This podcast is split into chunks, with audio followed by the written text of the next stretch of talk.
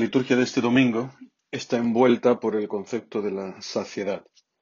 La Iglesia nos plantea hoy esta pregunta, ¿qué sacia el hambre y la sed de todo hombre? Naturalmente no hablamos de la, del hambre, de la sed que se experimenta en el estómago, sino en el corazón. La respuesta está en el Salmo que la Iglesia canta hoy en todo el mundo, el Salmo 144. Los ojos de todos te están aguardando. Tú les das la comida a su tiempo. Abres tú la mano y sacias de favores a todo viviente. Esto que para los animales es algo natural, para toda la naturaleza, el hecho de que Dios sea un Dios providente, un Dios creador, para el hombre es dificilísimo de aceptar. El hombre intenta bastarse a sí mismo, intenta calmarse el hambre por sí solo. Y como dice el profeta Jeremías, gasta dinero en lo que no alimenta y el salario en lo que no da hartura.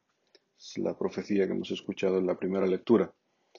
Pues a todos aquellos que andan hambrientos, que andan sedientos, de vida, naturalmente, de vida eterna, la Iglesia ofrece hoy esta palabra cumplida en su Hijo Jesucristo.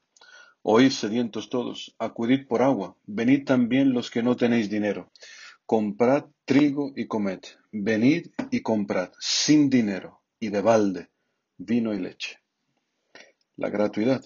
Esto aparece de una manera muy fuerte en esta profecía. Esto no nos cansaremos de repetirlo, el amor gratuito del Señor. Esto lo repetimos tanto porque es dificilísimo de creer, es dificilísimo de aceptar que Dios nos ame gratuitamente. Tenemos el moralismo tan metido en nuestra mente, en nuestro corazón, que es, muy difícil salir de ahí. También a los apóstoles les resultaba difícil de comprender cuando el Señor les dice en el Evangelio que hemos escuchado, dadles vosotros de comer. Ellos le replicaron, pues aquí no tenemos más que cinco panes y dos peces, los apóstoles, como nosotros, piensan tantas veces de forma práctica. Pensar de forma práctica es poner siempre el corazón en el dinero. Jesucristo no se deja llevar por, por el dinero, no se deja llevar por las cosas prácticas, sino por sus entrañas de misericordia. Sintió compasión de la muchedumbre, el verbo que utiliza eh, Mateo en, en griego en este Evangelio hace referencia a las entrañas de misericordia del Señor cuando habla de la compasión. Jesucristo invita a los apóstoles a hacer el ridículo, hacer algo inusual. No tienen absolutamente nada, o tienen poquísimo, cinco panes y dos peces aparentemente. Pues el Señor les invita a hacer este gesto. Tienen que experimentar que la potencia salvadora viene de Dios, viene de Él. Tienen que ver cómo se multiplica el pan y los peces delante de sus ojos, sin que ellos hagan nada. Tienen que experimentar como de su nada Cristo sacia. Esto es una profecía de la evangelización. No es un picnic, como tantas veces se, escucha. Ya a mí me ha tocado también escucharlo en alguna homilía. Eh, esto no es el milagro del compartir. Muchos eh, presbíteros han traducido este evangelio como que el Señor reúne a la gente, toca su corazón y comparten lo que lleva. ¿no? Dice el Evangelio de San Marcos que el pueblo llevaba tres días en ayunas, o sea que no tenía absolutamente nada. No está ahí el punto, no está en el compartir. El centro de esta palabra es que Jesucristo se revela como Mesías. Esto no se entiende si no se conoce el trasfondo hebreo de este Evangelio. El signo que manifiesta Jesús, que Él es el Mesías, que Él es el nuevo Moisés. Como Moisés dio el maná en el desierto a todo un pueblo, y Jesús, hemos escuchado, estaba en un lugar desierto. Éremos, hemos escuchado al inicio de este Evangelio. Pues así Jesús dará el pan que viene del cielo a todo el mundo. También Eliseo multiplicó los panes. Jesucristo eh, supera a este gran profeta de Israel y supera a, a Moisés. Y no solamente dará el pan que viene del cielo, dará otro alimento, el pez que aparece en este Evangelio es el alimento que viene del mar. Esto hace referencia al libro de los números, donde Moisés al igual que los apóstoles en el Evangelio, se encara con el Señor ante su incapacidad, ante su incredulidad. Dice, el pueblo en que estoy cuenta con seiscientos mil de a pie, y tú dices que le darás carne para comer un mes entero. Aunque se mataran para ellos rebaños de ovejas y bueyes, ¿bastaría acaso?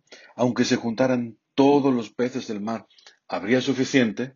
O sea, Moisés entra en un conflicto. La realidad, lo práctico, cómo va a ser posible atender a toda esta gente. Pues el Señor a generosidad no le gana a nadie. Dice el libro de los números, en el capítulo 11, que se alzó un viento enviado por Yahvé, que hizo pasar codornices del lado del mar y las extendió sobre el campamento. Una extensión de una jornada de camino a uno y otro lado alrededor del campamento y a una altura de dos codos por encima del suelo. Imagínate, andabas un día de camino, pues encontrabas a tu paso codornices. O sea, el Señor les dio carne hasta que salía por sus orejas.